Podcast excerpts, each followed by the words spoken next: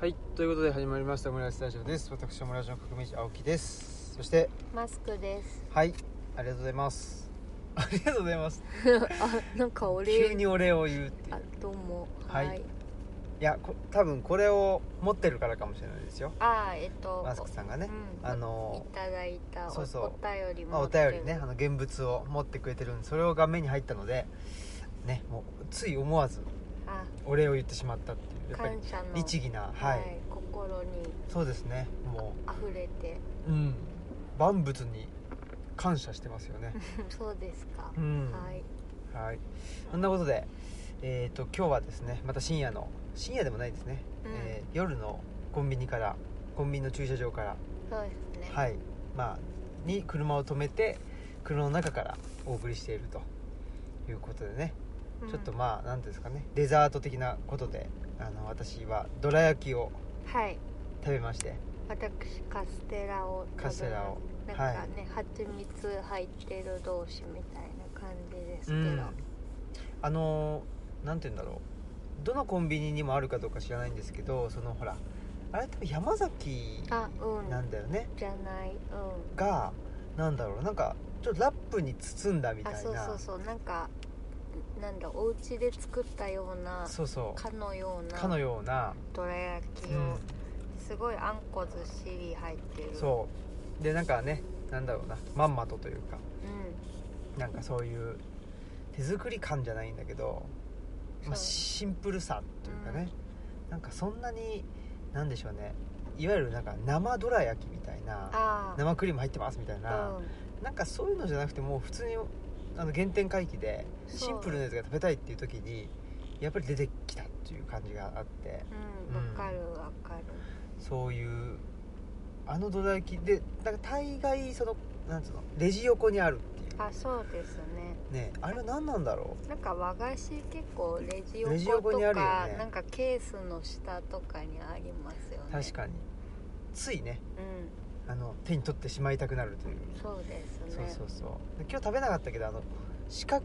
長方形のあと羊羹があるんですあよあれもあれよもくたま食にねべるねねたまに食べちゃうんですよそれねとかちょうどいいんだよね金大つきさばもとかあそうそう金つばも好きですね、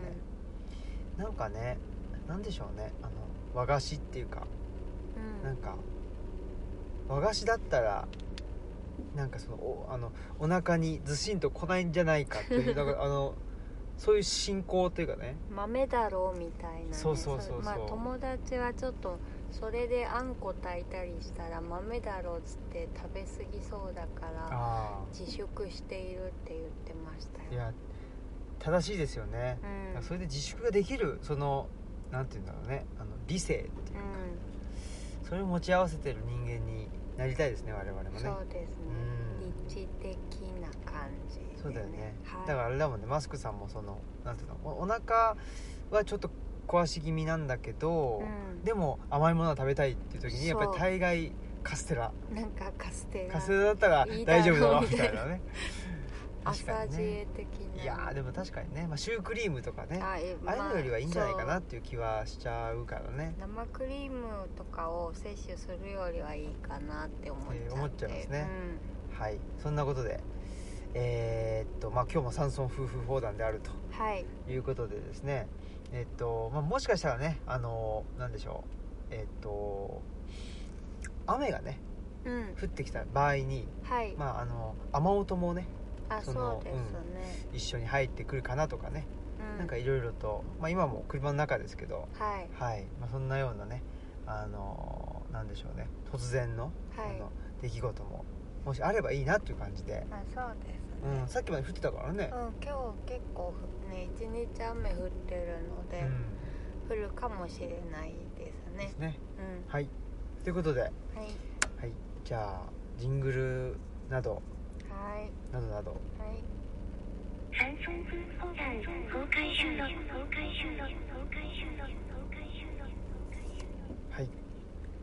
山村夫婦砲弾公開収録ですかあそうですねはいあというのことで、うつね、次のイベントというと,、えっと12月の4日のん、そっかそっちが次なんだ土曜日そうですよねおそうですそうです、ういやなんか、はいなんだろうちょっと1ヶ月ぐらいはい間違えてたね、ま、間違えるっていうかなんかもうそうですかもう早いねもうそうですそうですねそうですよ本当だあらばもうねあの平川克美さんとのトークも終わり、ーはい村上聡さんとのトトーーククもも終わりましたんでねので次あらはもう次はつぐ12月のそうですね4日土曜日のつぐみブックサンドコーヒーさんにての山村夫婦山村夫婦砲弾の公開収録とそうですねこれは山村夫婦砲弾公開収録ということはあーでももう一回あんのかな山村夫婦砲弾あそかうなんかまあそう山村夫婦砲弾かオムラジかわかんないですけどあそうもう一回ありますねもう一回ありますねうんあの放送するのははいはいねあーはいそっかそっか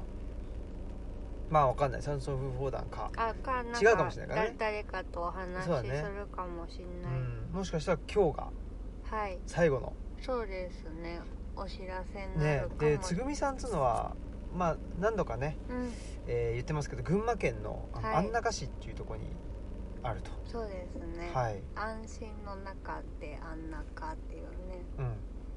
ちょっと最初ね安中なのかなとかああの関東の地名に馴染みが薄いのではいはいあそうだよね思ういや僕も地う名んとしてっていうんじゃなくてね小学校の時に安中くんっていうのがいたんでああお名前でねそうそうそあうるんそうだね団地に住んでたなそうなんですね、うん住んでその安中くんがいたからまあね読めたんですけど、うんそんなことでですねまあ楽しみだなとはいはいいうことですし、はいえー、です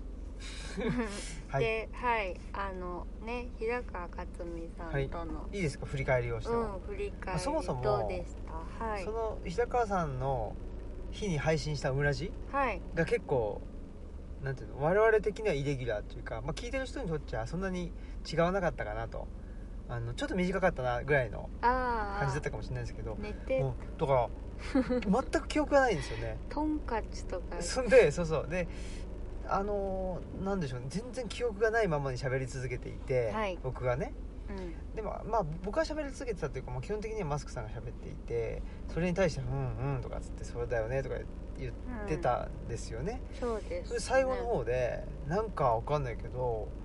何のなんか、まあ、限界がどうとかみたいなうんことかな、なんか言ってた時になんか、はいとトンカチでいつトンカチを振り下ろすかみ たいななんかもう意味がふもう全く意味不明なことをもうほんと口走ってるっていうまさにあれが口走るっていうことなんだそだけどねうねえうん、そんなことがありましたねう。んそうですね、うんでちょっとしてから「えなんか今トンカチって言わなかった」ってそ言うい出そうすみたいな言い出すっていう。はいありましたね、そんなことがねいやだからもうあの時はあれですよねやっぱ体調もあんまり良くなかったのかなとかでまあわかんないけどなんかすごい眠かったんだようね、んもうちょっとねふらふらでね、うん、寝てたね寝てたんですよね、つんでまあ今日は比較的やっぱりまだねうん、はいはい、まあ、今日仕事じゃなかったんでだしねまあちょっと途中で休んだりもしたんでね、はいまあ元気ですねはい、うんなんですけどまあそんなことで、まあ、平川さんね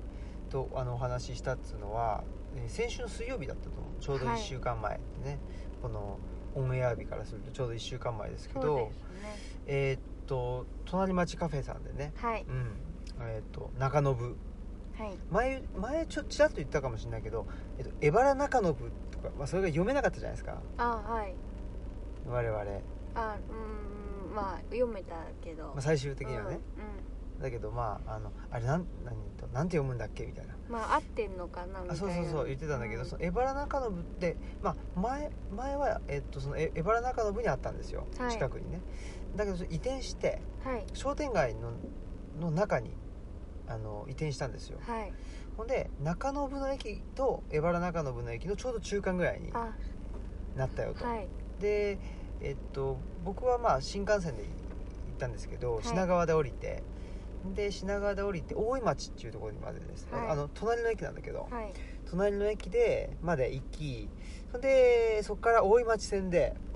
うん、と中延に行くっていうのがまあ、あの一番スムーズなルートだなという発見しまして、発見っていうかまあまあそそうなんですよ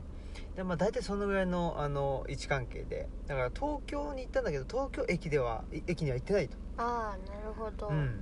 すごくなんかそそれがすごくなんていうのかないいですねあそうですよねなんかうんわかります大阪い行くけど梅田通らないとかってそうそうちょっとほっほとっとするうんうんうん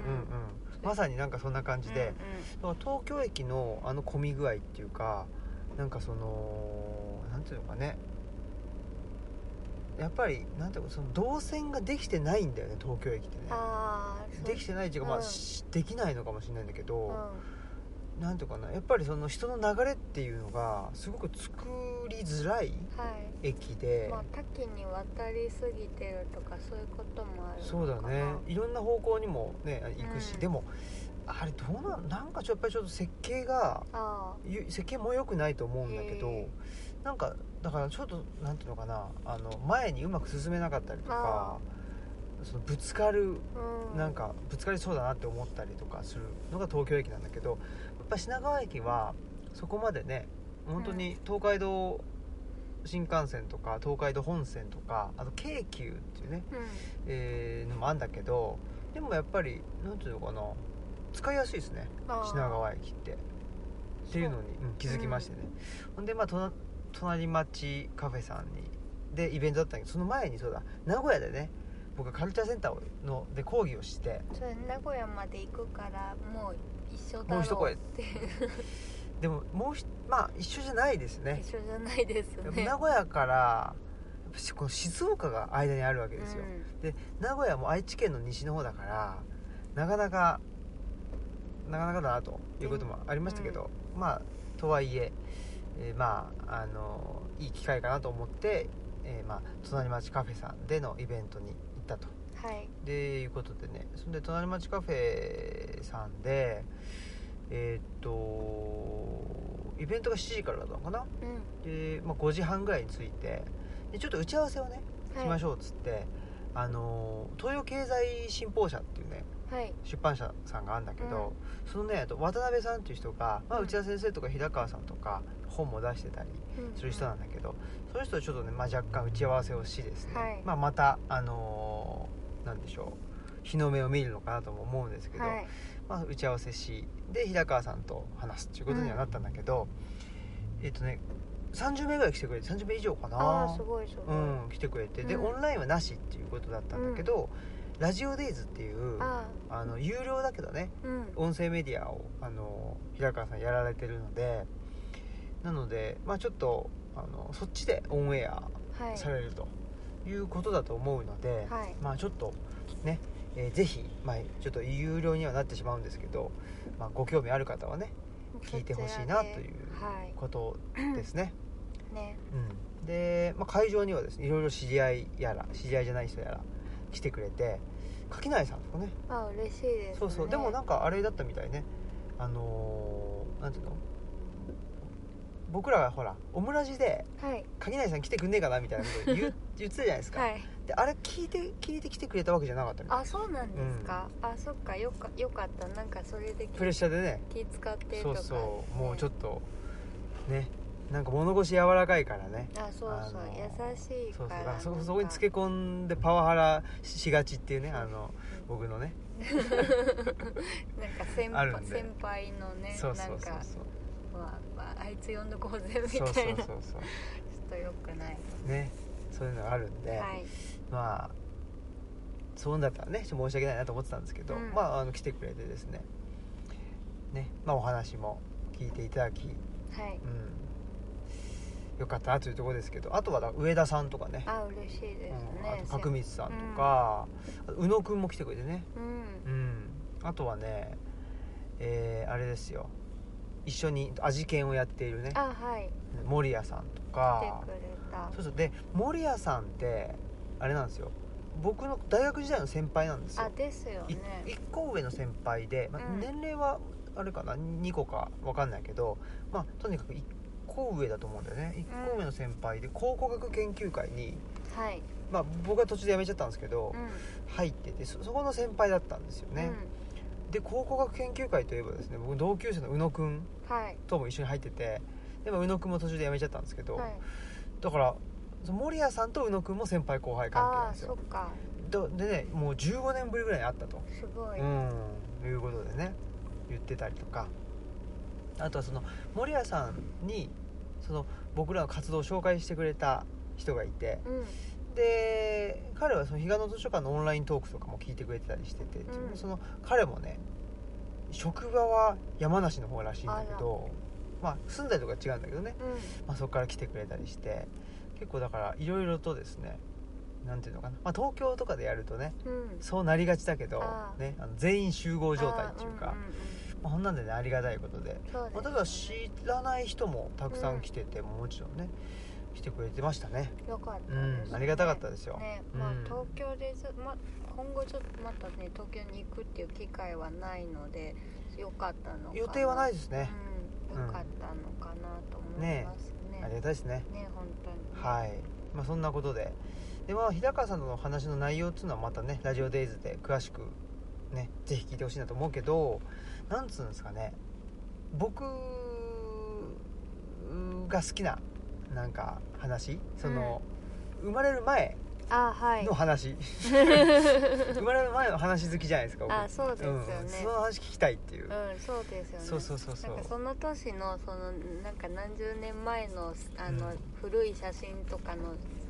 写真集とか見るの好きじゃないですか大好きなんですうんだからね、なんていうのかなノスタルジーでは確かにあるのかもしれないんだけどノスタルジーって自分がそのあ小さい時そとうかちっちゃい、い時のことってなんなんていうのこういうのってなんか思い出補正か、うん、思い出補正とかっつってなんかあのより美化されるみたいなのあるじゃないですか、だ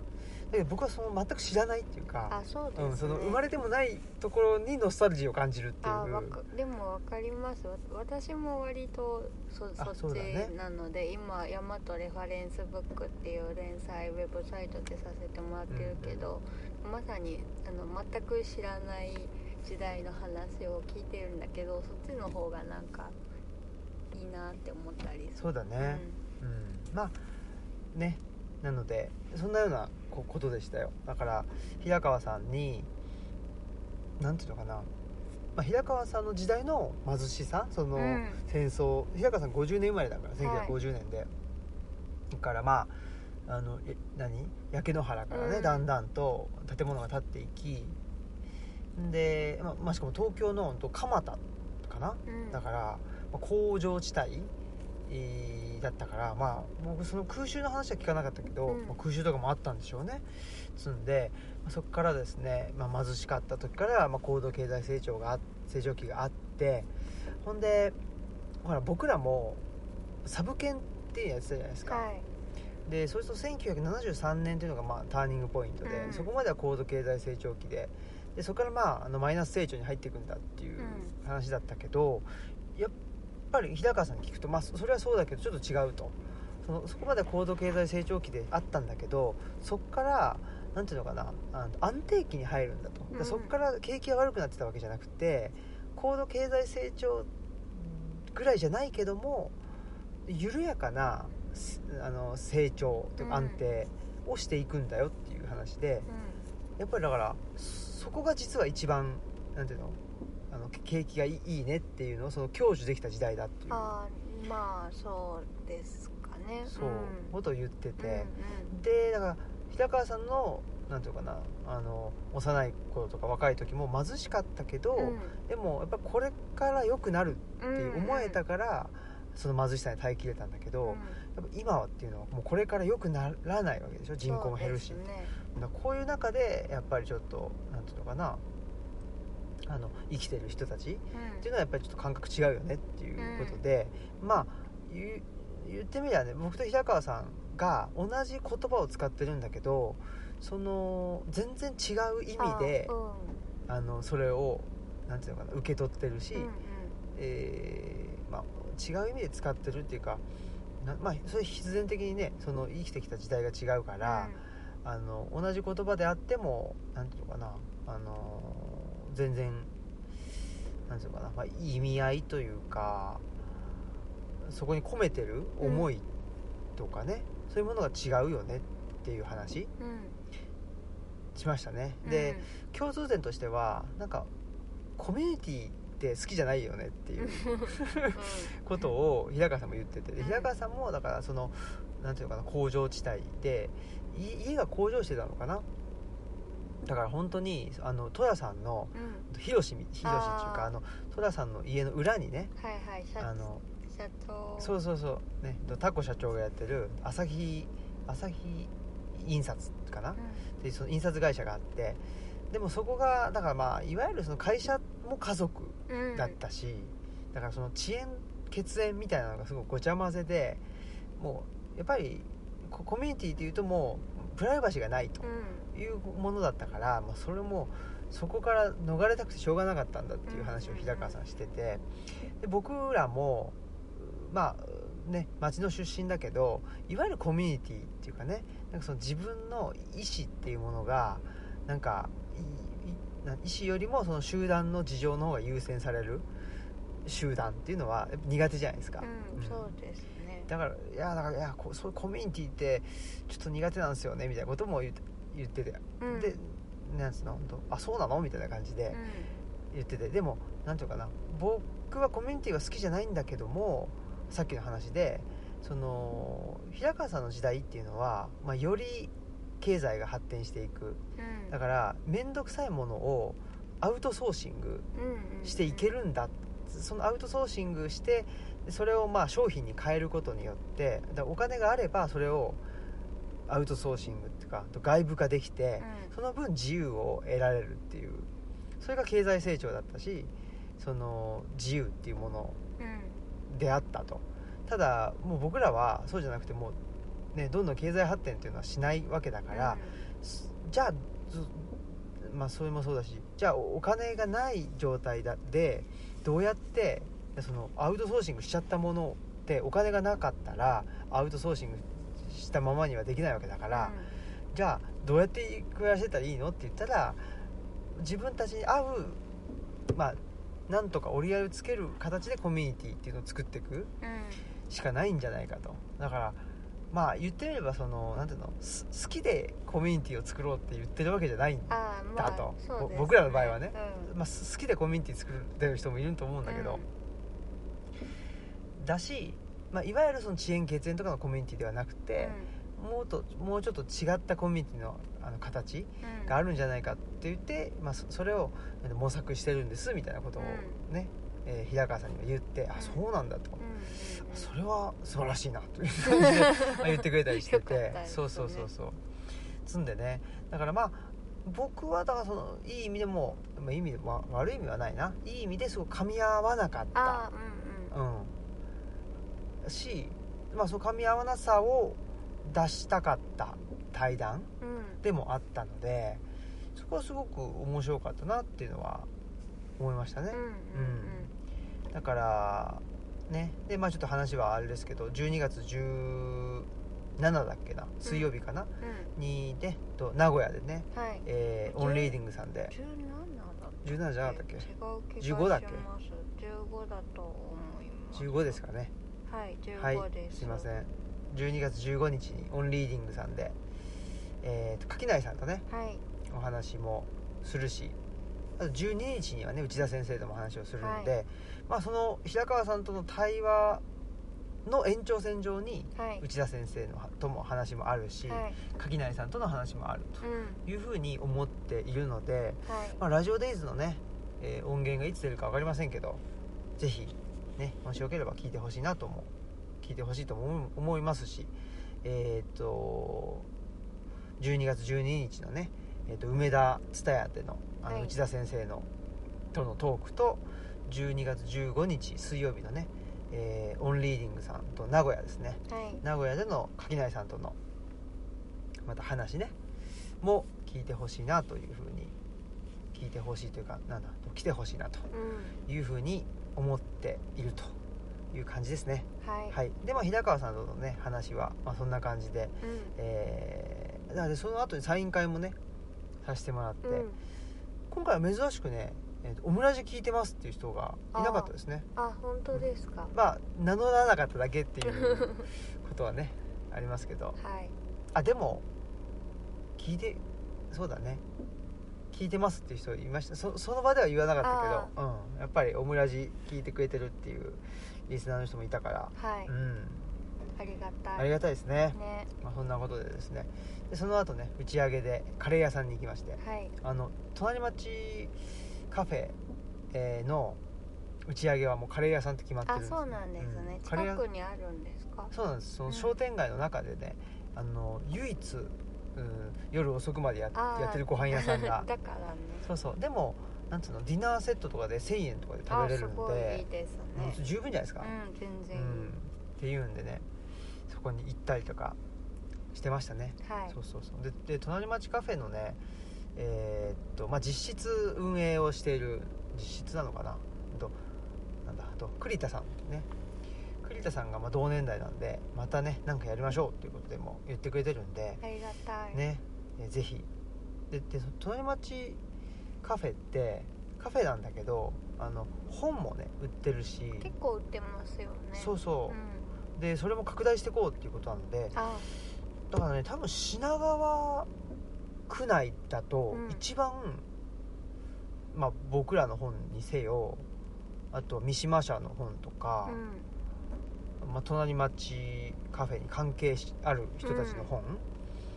ていうのが、多分一番あのー揃ってる、あすごい、ううんん、本屋さんでもあるということなのでしかも w i f i もねあのガンガン飛んでますんであなんか強力なやつになったみたいな投稿を見ましたよ、うんあそうはい、そうなんですよだからぜひ使ってほしいなとも思いますね、うん商店街のね本当に中にあってあのまさになんていうのあの本当天禄の商店街みたいな感じあーはいはいですよ天神橋筋の、うんうんなるほど、まあ、あんなに長くないけどあれの、まあ、何ひえっと一区画って感じで、もうなんていうのまだ生きてる商店街、うんうんだからすごいやっぱりなんていうのかなあここだったらいいなってういんう、まうあいん、いですねそ商うそう店街ねそんな感じうでんございました、はでいね、えっとホテルはですね大井町にと取りましてね、でまああんまりうーんなんでしょうねそうですベッドが硬かった ですね、うんそれは良くないですうねん、よくない、まあ、それ仕方がなかったですけど、はいまあ、駅前のホテル取ってで翌日ねあの大塩先生のとこ行って、ああねそうそうでちょっと朝ね挨拶して恩師のそうそうそうそうほんで帰ってきたっていう感じですうんはいそんな東京滞在でした東京滞在でしたねうんはい、まあ、また東京行くっていうことが決まればねお伝えしますけど今のところは、ね、年内、えー来年含めてありませんとはいいうことですねはい、そんな感じそんな感じでしたまあ楽しくて良かったですねはいありはがとうございますいな一回流しますかそうしましょうかはいちょっとあれですね次は村上さんとのそうで話すかなねはいなぜ、土作の記憶が必要なのか、これからのデモクラシーのために。はいはい言わん言わんしてますね、はいはいそんなことでえーっと村上さんのねはい村上聡さんとはいトークも終了しまして無事にねはいはいえーっと京都の成功者さんでねねいつもお世話もうにいなってるつもねもう堀部さんに甘えっぱなしっちゅうかねありがたいですね本当にねうんなんでね、えーさせていただいてでまあその日はですねえーっと午前中からね京都に向かいましてで午後過ぎたあたりにね、えーっと渦政にはい入りまして、えーフルフル社さん、そうですねはい日曜書店ふるふる社さうんってん、日曜日だけやってんだやよっねてますねでえっとね、えー音楽の CD とかレコードとかねうん、があったりそうですねんもともと読書空間に音楽をっていうコンセプトあでそうなんだ出店とかを最初店舗持たずにうんうんされてたのが店舗持たれるようになったんでそういう関係で音楽も充実してる本屋さんですね。ううんんなのでなんつうんだろうねすごくあの落ち着く空間ですよねそうですね、うんなんかねあの店主の土井さんのお人柄も相まってうんなんかついついねずっといてしまいたくなる本屋さんそうですねはい、うんねえ土井さんといえばねえー実は全日本プロ レス好きそうっていですねプロレス一緒に見に行けたらいいですねねえいつかねねえっていう気もしてるんですけども、うんねまああの渦政でねはい渦政ってあれいあ映画の撮影所とかああるでしそょうですよね、うん映、そ画っもちには行ったことはない気がする、映画村っていうのは渦政あ渦政だとそっかじゃあ一回車で行ったのかな僕はああの本当ですか、うん、京都にねそれこそあのと宇野くんとかねあ宇野くんたちと京都旅行した時に渦政に行ったんで一回は行ってますね映画村ねーうんうんそうなの私ちょっと行ったことないですあそうなんだ、はあいらないです、うんなんか行ってそうな感じだけどう渦政もね渦政もいいところっていうほど知らないけど道が狭いんだよねんあのなんか交通量多く て歩交道通量がそうがそうないんだよね、うん、だからまあでもなんか広いお寺の中を、そえーまあ、お参りがてら通っうんてい行くといううそうそう、ねそういうルートをね発見発見したんででうん、よかったなっていう感じですけど、ねそんなことでですねあれ何線かな JR 嵯峨野線っていうのかあなそうですねに乗ってでだから亀岡とかまで行けるわけじゃないですかあそうですねだから亀岡って僕行ったことないんうでん、はいいつか行きたいなと思ってあーやっぱりちょっとなんていうのマジカルなうんうんうん場である、なんかそういうちょっと幻想がそうですかえない、うーんまあちょっとあの親類のうんものの職場がその辺にああそうかっそたうかりとかしてそんなに何も思わないですね、はいうん、えっと綾部とかってか亀岡近いんじゃないのあそうですねねうんその辺やっぱりほらなんつうの大本教のあまあそうですねねだから合気道にもね一応あそうそうそう関係があるといえばそうですよねそうなんですよ、うそんでねまあそんなところに行きましてはいで京都からあれかなあれだわレティシア書房さんに、はいえーそうですねその後行ってでレティシアさん、まあ、烏丸御池がね最寄りなんで、もうあれを京都のねど真ん中ですよねそうですね本当にね街中で、そうそうでレティシア書房さんで関書房のねはい高松さんとあって合流して、はい確かにそうだよねレティシア書房さんは本屋さんだけど関書房はあ出版社だもんねそうですねあの特にねあの場所があるっていうわけじゃなくてそうだね、うんなんか最近なんだっけオフィスを借りたとかっつってねあそうですねでもそこにも別にオープンにしてるそうだわねけじゃないから、あれは高松さんが仕事をするためのうん場所なので、なんか訪ねていける場所があるわけではないんですよねそうですね、まあ、そんなことでですね、えーまあ、彼岸の図書館などをね、出してくれている関書房の高松さんとはいレティシア書房で合流してね、ほんで、まあ、レティシア書房のねと小西さんとねあのお話をうん、うんして、山岳ノート2もねあそうです、ね、いいいところに置いてくれていたりとか結構出てるよってねね言ってもらったりしてありがたいですよねねまあ、そんなことでレティシア書房さんに、はい、はい、行き、うんそこから、ね、と宿まで歩くとあそうですね結構歩いたね、うん、なんか途中で無言になる程度にはいや京都って結構歩けちゃうけど、うん歩けちゃうっていう平坦かだもんねうん、なんかお店とかもたくさんあるし、まあ、なんか面白いから歩いちゃうんだけどなんか歩きすぎるっていうか、うん高松さんも歩きすぎたって言ってましたね高松さんめちゃくちゃ歩いたって言ってたね、うん3万な何千歩歩いたとか、ねえすごい距離をでなんかもうねなんか足痛めてたよねあねもうなんか疲れっていうか痛いみたいなことしてましたねそこまでやってしまうというねうん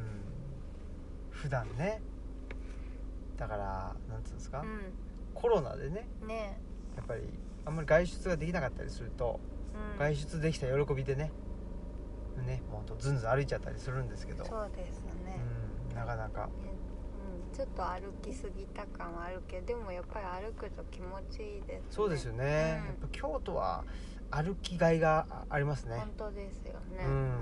まあ奈良もねうん、うん、奈良の北町とか、なまあ奈良町の方とか、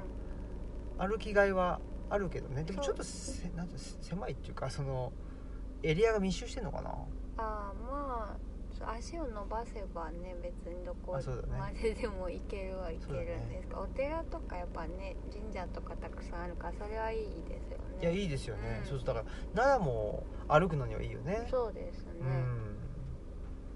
神戸とかだとねあそうですねちょっとアップダウンもうんあのあるし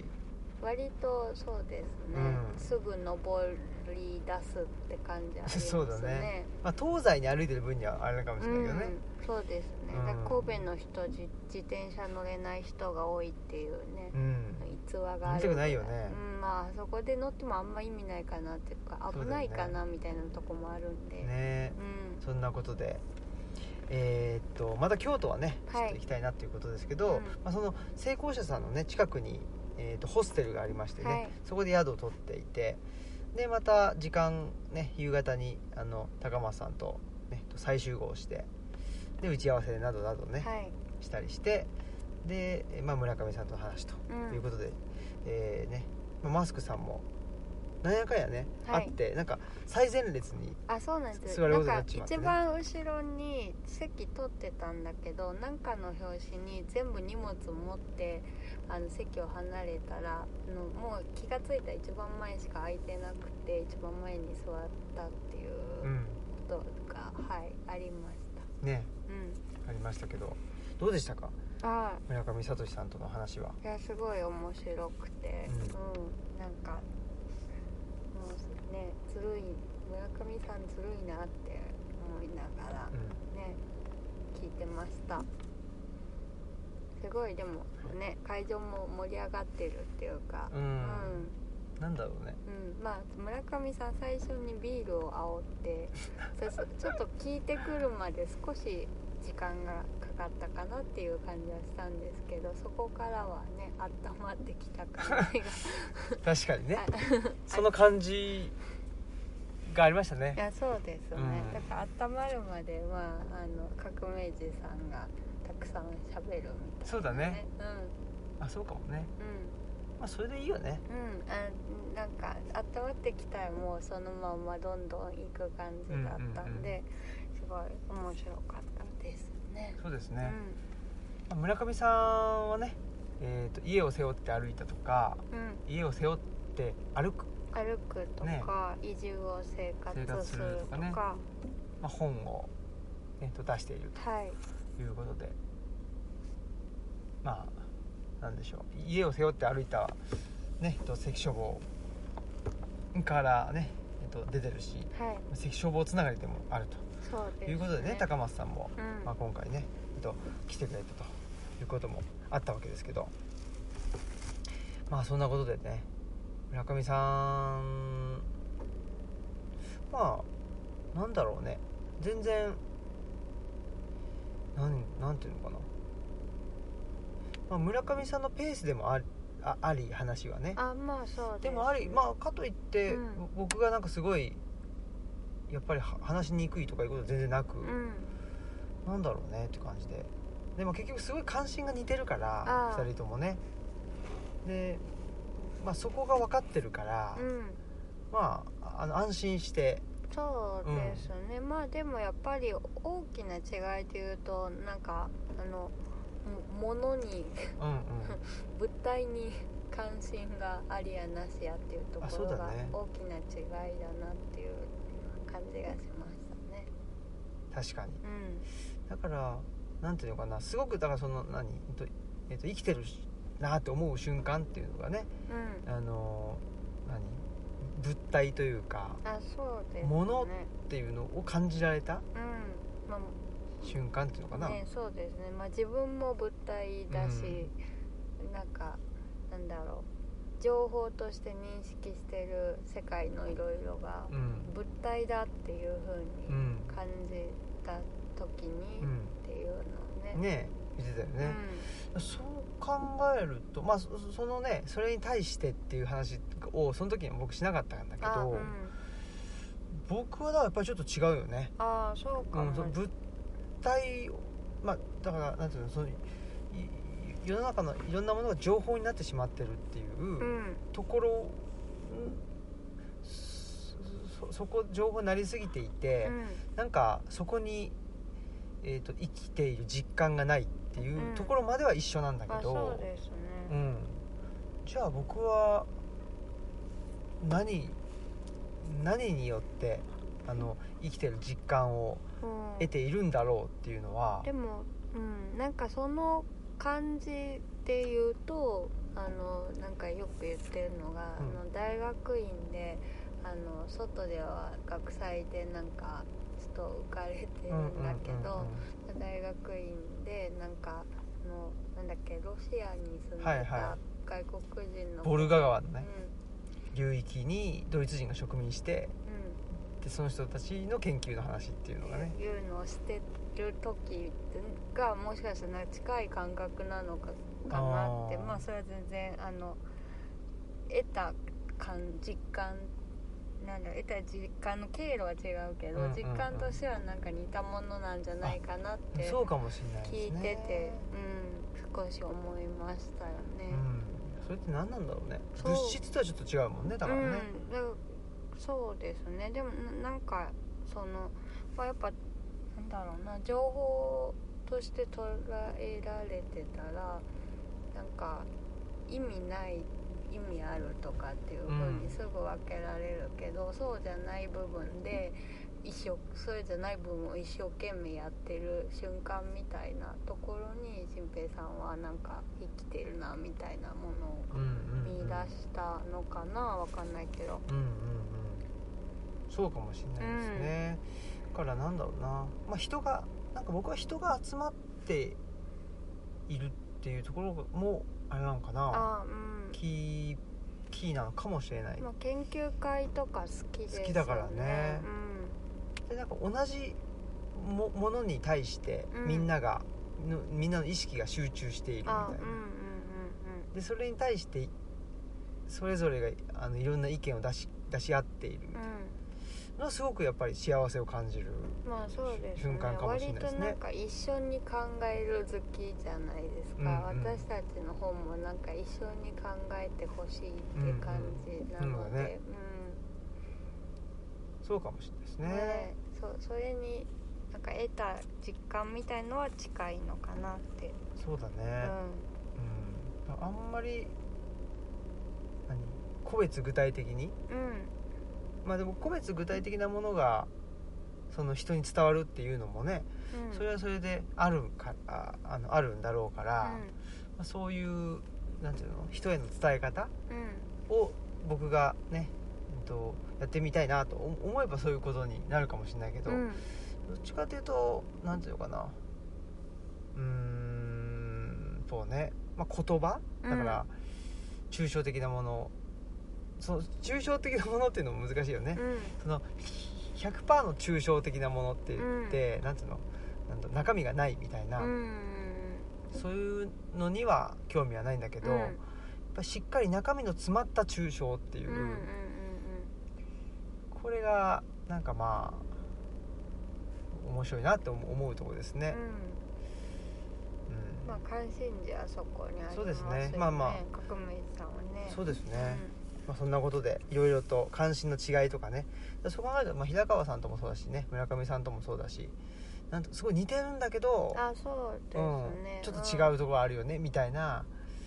ところで、まあ、すごく楽しかったんうんうん話だったなってういう、んそうですね違いが出るのが面白いところだと思うんでそうだね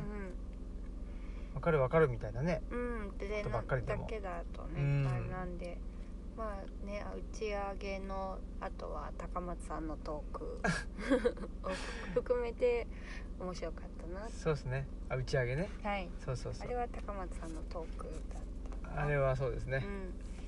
もうオンエアできないっていうことですよね ちょっとダメですダメですねうんはいまあ、オンエアできないから言えることもあるなっていう、そうだねはいそんなことで、えー京都もすごく楽しかったですね楽しかったまた行きたいな、うん、あのほらスイングのあそうですね図書館公共スイング公公共共図図書書館館かにも行きたいしねそうですねそうなんですよ訪ね今度行きましょそうですねね行かなきゃですねうあの辺なんていうの北山あそうです、ね、とか、うん、下下鴨下鴨とかうか、んあの辺ねちょっと歩きたいですねあの辺あ歩いてはいないからねそうですね、うん歩くのがやいいとっこぱだもんりな歩きたいですねねそんなことではいはいそんなことでしたはい、はい読む展開書く展開喋る展開はいはいということでえー、っとこれいきますかはい、お,、はいお便りをいただいてるので、はいえっ、と S さんからです、い、つもありがとうございありがとうございまますすと新米が取れました少しだけお送りしますでもお米本当ありがとうございありがとますうございますしばらくおやオムラジお休みしてたのですが久しぶりに竹端さんのあたりを聞きましあたーえー教育でなく調教だよなと思っていてどうすればと思いつつオルダス・ハクスリーの「素晴らしき新世界」を初めて読んで考えてしまいました新しい本楽しみですということでああーありがとうございまりすがとうございますそっかだから手作りのアジールを読む前にえー、ハクスリーのはい「新しき新世界」を読んで素くれ晴らしきなあ素晴らしき新世界を読んでまあで読んでくれたもかなんだかんだで結構ね押してる押してるんでね、でまあ、手作りのアジールの中にもね出てきますしうん、そうですね、はい山岳ノートにも出てくるかなにも出てくるかなうんどうだったかないや山岳ノートの文章の中には出てこなかったんじゃないかなそうですかねでとも思いますあれですよねあ日記の中には出てくるけどねうんえっといや土着への処方箋にも紹介してますよね素晴らしき新世界どうだったかないやなんかその桜草の下りあーありましたよあーでなんか私さあれか趣味の話なあのかそうですね桜草の写真撮るかどうかとか考えましたもあんーやっぱりオルダス・ハクスリーのねうんあれはすごいもう名著ですね本当ね、私まだ読んでないかあらー読まなきゃですねもうねあらゆるところを引用したいっていうう感じですね、んねでうんも、そで手作りのアジールの中にもね出てきていてうはいそうなんですあの だってなんていうのかなそこで崇められてるのがうんとフォード様って言って、はい、だから結局そのなんていうの大量生産、うん、あの大量消費っていうの、のねなんていうのその原型を作ったフォード、あうん、をあ の崇めてるって、まあ、すごく分かりやすいんですけどーそうですねうんぜひね手作りのアジルの中でもですね、えーと引用してるので、うん、はいはい、見つけてほしいなと、そうですねはい、思っております、はいあと新米ね美味しくあの顔万がいにそうです、ね、していただいて割と看板外にしがちしがちなんでね好きなんで美味しかったなうんうん、非常に美味しかったですそうですねありがとうございました、うん、教育じゃなくて調教ってなってしまうとねちょっとねそうででもすこういうことっねてああるなっていうかその昔ねあの革命児さんが進学塾に勤めてる時に、うんちょっとなんか悩んでたなっていうのが、まあ、忘れてるかもしれないけど、うんのなんか意味もなく怒んなきゃいけうん、あなあいそうそうそう、ん、っていうことを言ってたじゃないですか、うんでなんかそれはちょっと引き締めるためだうんみたいなんで,、で私ちょっとあのオクラ主任のあの育児にちょっと悩んだことがあってう、んでちょっとワンコの本をうん読んだんですけど、そこに同じことが書かれててなんかあの意味もなくこう方向をくるくるか飼い主が変えたら、まあ、そのあーそれに対応しないといけないから犬も飼い主の顔色ってあのよく見るようになって、まあ、ちゃんとついてくるようになるって書いてあーあったんだけど、うん、なんかちょっとそれそれそっかそうそうするのかって思うとなんかでもそそのう意味もなく怒るって話とおん同じやんと思ってちょっと怖くなってしまってうんうん 本をパタンって閉じたんですけどそうですよね、うんでも本当に何だろう、まあ、管理しやすあくしようと思った、ら、やっぱりそのもう意味不明な、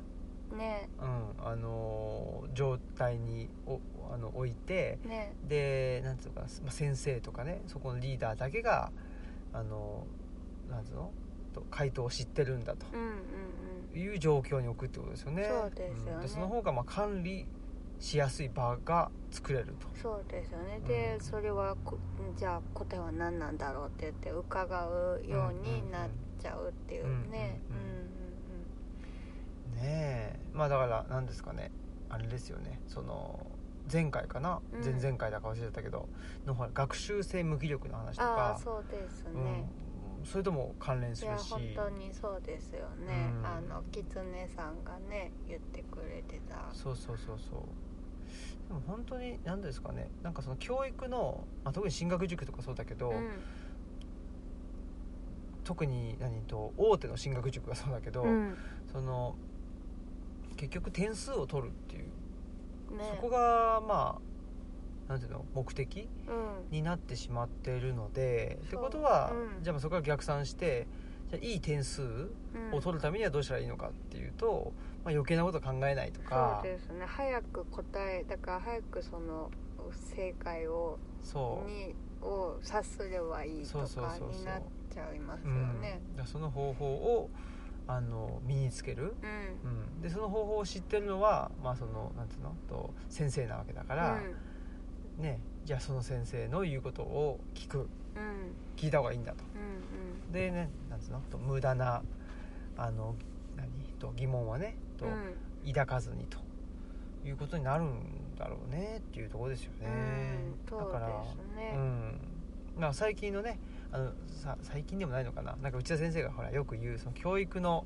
あのメタファーがうん昔はね、ああ言ってたそうそう、うん農業だったっていうんでね、確かになとなんかその何と種をまくであったり、うんね、と若葉とか、そうですうんね芽生えみたいなうんのって、うんうんやっぱり農業のねの農作物っていうか、ね、だから育ててるとねよくわかるけどなんかいくら手をかけてもダメな時はダメなのに、なんか全然ねあのこっちがうん考えてもなかったものが生えてきてそれはよく育ったりとかそうそうそうそうそういうことがねいあの生きてるもの相手だとあるんだなっていうのがよくわかりますよね。だから本当本当の本当のなのかわかんないけど、まあ、教育っていうのはねそこで、まあ、あの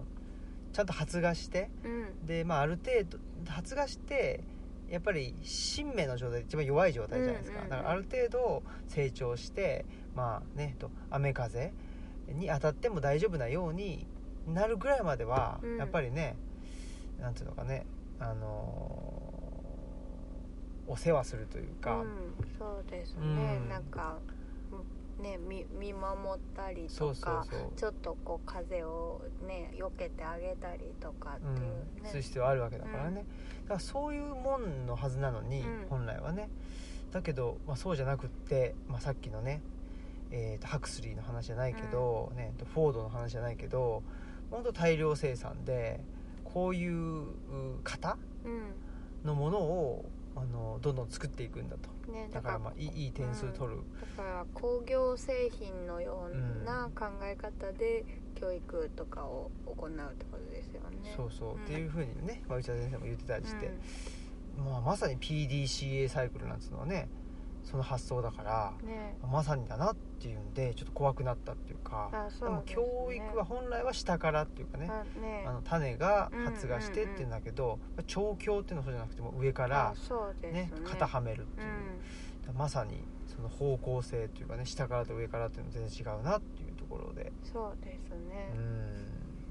まあだからやっぱりね工業製品だったらなんか使用書と違うものができてできましたとか言ったらうんそれはあのダメなわけじゃないですか、そあのせ製品としておかしいじゃないですかだからこうこれが学べますよとかってあの塾とか、まあ、学校とかでも歌ってたらそうこういう人にできますよって言ってたらそういう人ができないとなんか不良品だってなっちゃうっていう、それってすごいなんか怖いですよねうんうん、うん、ねえでだからそのなんていうのかなあの不良品であるとかまあ何うーんマニュアルのの中で、まあ、マニュアルっていうのかななんかやっぱりその社会から外れちゃうとそれは不良品になってしまうっていううんことだと思うんだけどなんかその社会の枠組みっていうのがどんどんどんどん狭まっていてねこれだから別になんていうのかないわゆるねそのほらあの暴走族であるとかだから、うんわざわざその法をお犯すとえか、わざわざそのラインを踏み越えるみたいなことをして自分はいるぞみたいなことを言う人たちはまあいるわけですけど、うん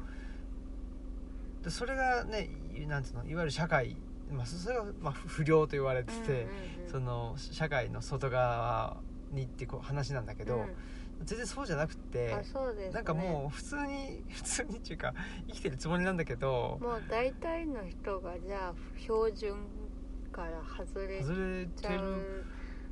じゃないっていうねそうですよねだからそのに人間的に生きようと思ったら、うん標準から外れてしまうっていうあそうですよねなんかすごいジレンマっていうかやっぱりそそれでそれでやっぱ障害とかね、うんなんか増えてるんじゃないのかなとか思ってしまいますそうだねだからねそのやっぱり社会っていうものが持っているなんか枠組み、うんうん自体が、まあ、すごく強固になってるのか狭まってるのかわかんないんだけど、うんそこに本当に入る人っているのかなとかって思っちゃいますそうそうそうねそう、でだから相当無理しできる人っていうかねあうんうんうんそこにキャッチアップできないと、でそそのなんていうの無理できるできないっていうのがそのなんていうのかなえーっと無理できるできないの競争がうんみんな同じとこから用意どんで、えー無理できる人できない人っていうんだったらまあ100歩譲って、うんまだしもその競争はフェアかもしれないけどそもそもその家庭の経済状況であるとか、まあ、そそこが一番大きいんだろうけど、そもそものスタートラインが大きく違うのに、うんその無理できるできあないあっそうてそうそうっていうゴゴールだけはその何おうんと同じ場所にあって、うんうんうんスタートラインが違うのにそうですよね、だからおまあそもそものその競争がフェアであフェアじゃないし、なんかそのフェアじゃない競争のもとに成り立っている社会うんうんうん、がなんかより、まあ、強固になっているうんんですよねなんかそういう風にな気がしてて、うんこりゃ無理じゃんっていうまあなんかねほら最近何と無理ゲーとかなんかううよく聞くけど、うんうんすげえよくわかるっていうあかそうですよいやそねりゃ無理だよねっていう、いやもうルールがだってお絶対全クリできないっていうね、かおかしいじゃんそうそうそうそうそもそものゲーム設定がっていうみたいなね、あーやっぱりそこでしょうね、うんそうですねうん、だからでそんな社会の中でソーシャルインクルージョンとかってその包摂されたくないわけですよあそんな社会にそうそうですねうんだ本来のソーシャルインクルージョンのソーシャルっていうのはもっとた多様性、まあ、いわゆる多様性というかね、んんもっとその緩いものだったはずなんだけど、なんか今のすんごい強固な硬い、で単一の社会の中にインクルージョンはされたくないっていううんうんなんかそうですねそんな気がしてますよね。うんでやっぱりそそこ大事ですねそうそうまあ、社会って言ってもどういう社会そうななんでのすかよっていうところはねだから社会嫌いの人っているでしょ、うんいるし多いと思うんだけど、うんだからそういう人たちの言ってる社会っていうのはそういうすごく強固で単一な社会のことを言ってんだろうなと思うし、まあ、社会福祉の中で、えー目指されている社会っていうのうんはやっぱりそうじゃないんで、ねまあ、でも現状はやっぱりそういう、まあ、すごくあのよくわかりますね僕もその、うんそんな社会に、ねえー、とインクルージョンされたくないっていうのはすごくよくわかるので。そこをねまあどうにかだからまあある種社会の外部うんうんうんうんその社会の外側っていうのを意識するっていうのがすごく大事で、まあそうですねっていう話をずっとしてんだけど、うんうんまあその社会のね外側にどうやって出るかっていうことですねで完全に出ちゃうと、うんっていう話だからう、どうやったら出たり入ったりできるのかっていううのをね、まあ、ちょっと手作りのアジールで、んうんまあ、僕的には書いたつもりうんではあるんですけどまあでもコンテンツ自体はもうはっきり言って半年以上前の,、はいあの何と僕にとってはねあうん話なんでやっぱり最新はねうんもうちょっとあの考えもいろいろとね、えーまあ発展というかね、まあそうですしてきてるのねで確かにまあいろいろお話かなりね今までもしてきてその中でもねいろんな化学反応も生まれたりそうそとうそかうそうしてるからっていうんでうね、んまあ、また、まあ、まずはねあの手作りのアジールをはいぜひ読んでいただきたいなと思いますけど、そうですねはい、まだまだですねどんどんとえー何ですかね考えを深めるっていうかうん深めたりなんか逆に浅くしたりとかねあそうですねうん、 逆に浅くしたりしていきたいなと、うんうんうんはい思ってますはいはいそんなことではいいやー今日は眠くならずにそうですね行きました、はいこの番組は図書館パブリックスペース研究センターなどを内包する人文地の拠点ルチャリブロの提供でお送りしました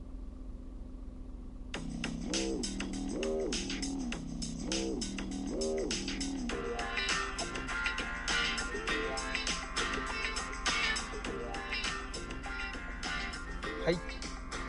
ということでうんはいエンディングですはいそうですねいやーあ白岩さんからもねあそうですねはいたくんさんあのー高知の、はいえー、なんでしょうあのおみやおおお土産って いうのお土産でもないなんかなんていぶうのかな物産物産をね的なものそうそういただいていやーだからなんですかね高知にももちろん行きたいしねそうですねもう行きたいとこだらけだなっていううん感じですね、本当にま本当あ、に、まずはね群馬にそうです、ね、はい行きますのでぜひえーっと関東一円のあのリスナーの方々はですね集合してほしいなと思ってますよ、うんそうですね、うん、まあなんかでもそうやってね各地にそのね白岩さんも手紙に書いてくれてたけどなんか消息を送り合ううね人がいるっていうん、のはそうそうすごくいいことだなってうんそういうなんかだからそのなんだろう個人じゃなくて集団が優先されるコミュニティっていうのはちょっと苦手だけどまあなんかそういうちょっとなんか消息を送り合うようなうんのつながりっていうのはなんかいいなって思います。本当ですねそういうものをコミュニティとねあって呼んでいきたいですよねうん定義し直していきたいですね。ねでやっぱりそう考えるとうん、あの集まって住むっていうああ、のをうん、ちょっとやっぱり改めて考えたいですよねそうです、住ね。むとは何かっうてんいうんうんうで結局まあかつては、うんえー人はですね自分の安全の身を守ったりとうかんするためにやっぱり集まって住まざるを得なかったわけですよねで公共事業をして洪水からね身を守るであったりとか、うんうんうんまあ、食料も生産するとかうただやっぱりもうちょっとその分散してんうん住めるテクノロジーがあるわけだしそうですねまあそのなんていうの消費電力であるとか、うんそのコストの面っていうのはた確かにあの高くつくのかもしれないけど、ただなんかこの人間が集中して住んでうん住むことによって、あのー出ているうんなんか問題そうですねと比較した時にそのコストはどっちがうんうん高いのかっていうのをちょっと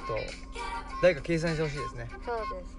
まあ正気でいられるっていうこともねすごいコストとしてすごいあのコストっていうかもうリスクとしてすごい大きいと思いますよねそう思いますはいということで、えー本日はおわ本日のお相手はオムラジオ革命児青木とマスクでしたさよならさようなら